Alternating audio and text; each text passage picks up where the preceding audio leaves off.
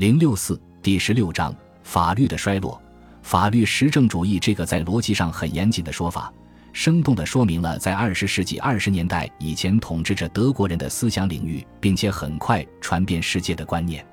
在那个年代末，他们彻底征服了德国，以至于被发现有罪于坚持自然法理论，便是某种理性的耻辱。这种观点所带来的无限独裁的可能性，在希特勒正努力攫取权力之际，已被人敏锐地看出来了。一九三零年，一位德国的法学者在对未实现作为法治国家的对立面的社会主义国家的努力之后，果进行详尽研究时，就曾指出，这些理论的发展已经扫清了所有能阻止法治国家消失的路障，为法西斯主义者的胜利打开了大门。布尔什维主义者将会统治这个国家。这些发展最后由希特勒所完成。曾不止一人在德国宪法学者大会上发表过对他日益增加的忧虑，但是已经为时太晚了。反自由的力量对实证主义者的国家不应受法律限制的学说了解的太多。在希特勒德国、法西斯意大利，另外还有俄国，人们相信，在法律统治下，国家是不自由的。是法律的囚徒，为了能够公正的行动，他必须从抽象规则的桎梏下得到解放。一个自由的国家应能够随心所欲地对待他的臣民。四个人自由和法律统治的不可分离性最清楚地通过后者，甚至在理论上遭到完全否定，而在现代专制主义被发展到极端的国家里得到显示出来。在共产主义运动早期阶段的俄国。社会主义的理想被认真的看待，法律在这种体制里的作用问题被广泛的探讨。此时的法律理论的发展史是非常有教育意义的。根据他们武断的逻辑，在讨论中提出的论点，比通常总是努力取两个世界之长的西方社会主义者的立场更清楚地显示出问题的本质。俄国的法理理论家有意识地沿着一个他们已经意识到在西欧早已确定的方向发展下去。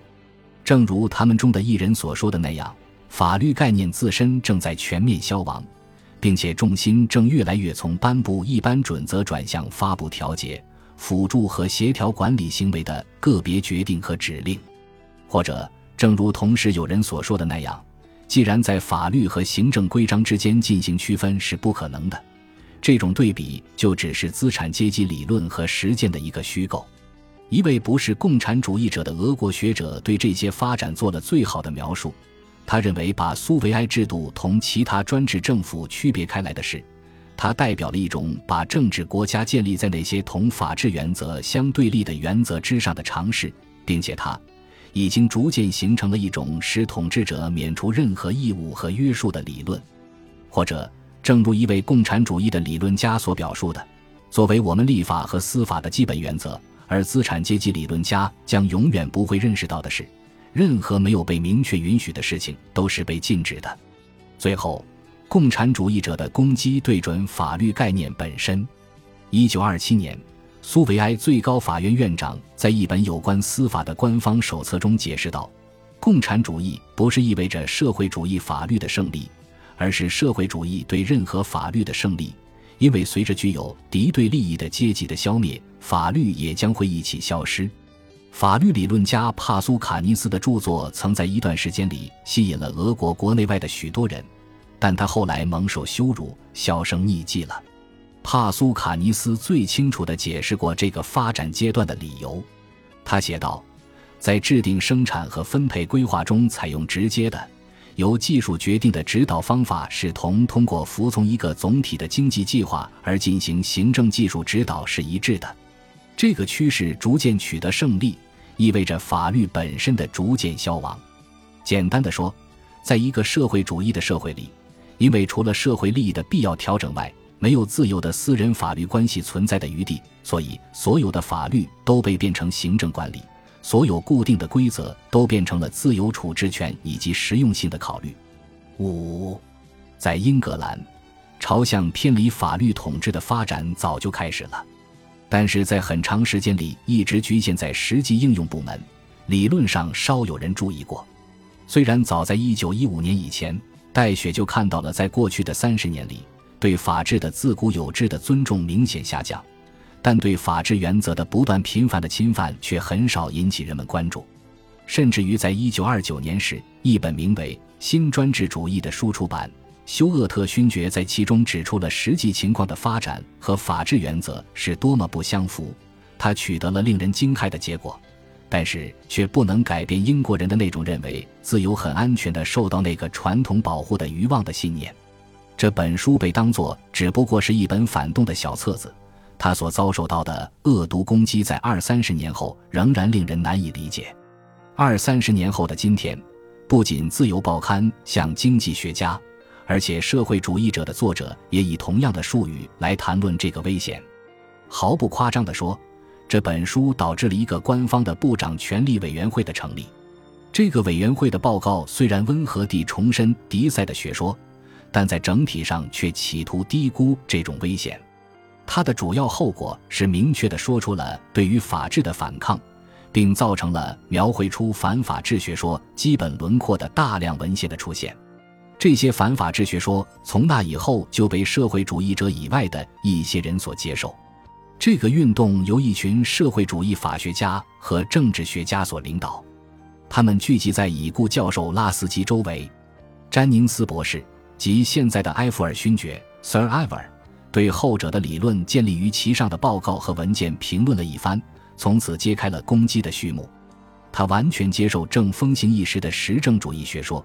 认为如果法治的概念是在报告中所使用的那个意义上讲的，也就是说，指法律面前及这个国家的由普通的法院来执行的普通法律面前人人平等，那么他严格的讲只是一派胡言。他说，这种法治要么适用于所有的国家，要么不存在。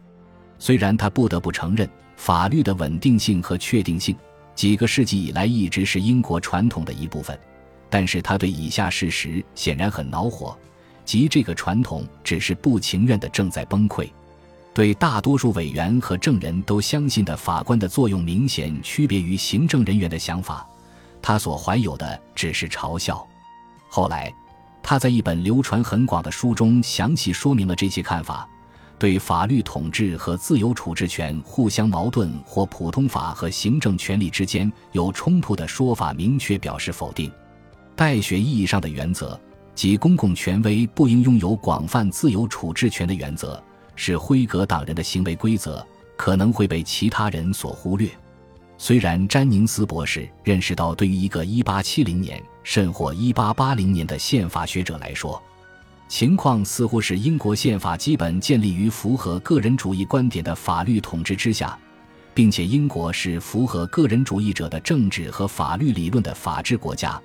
但这对他来说只是意味着宪法不赞成自由处置权，除非他由法官执行。当迪塞说英国人有法律统治，且只有法律统治时，他的意思是英国人有法官统治，且只有法官统治。这种说法是有一些夸张，但它是极好的个人主义。只有法律方面的专家，而非其他专家，有权实施强制行为，尤其是不让关心特殊目的的行政人员有这种权利。这是法律之下的自由之理想的必然后果。但这位作者却似乎没有意识到这一点。需要补充的是，以后的经验似乎使艾弗尔勋爵 Sir Iver 大量修改他的观点。在新近畅销的一本书的开头和结尾，他都用篇幅赞扬法治观念，甚至对英国目前的法治情况进行了一番理想化的描绘。但是，这种新变化发生在他的攻击已经取得广泛影响之后。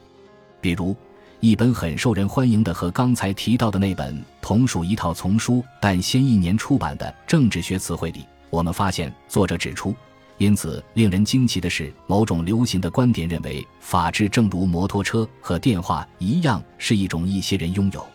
而另外一些人却并不拥有的东西。进一步说，没有这种法治意味着什么呢？是说根本就没有法律吗？我担心，这个问题完全代表了大多数在实证主义学说的排他性影响中成长起来的年轻一代的立场。同一群人中的另外一位。吉罗布森教授在一篇关于行政法的广为人知的论文里，对法治的看法同样重要和影响深远。他的讨论将要调整行政行为控制方面的混乱状况的良好热情，同解释行政法庭的任务结合起来。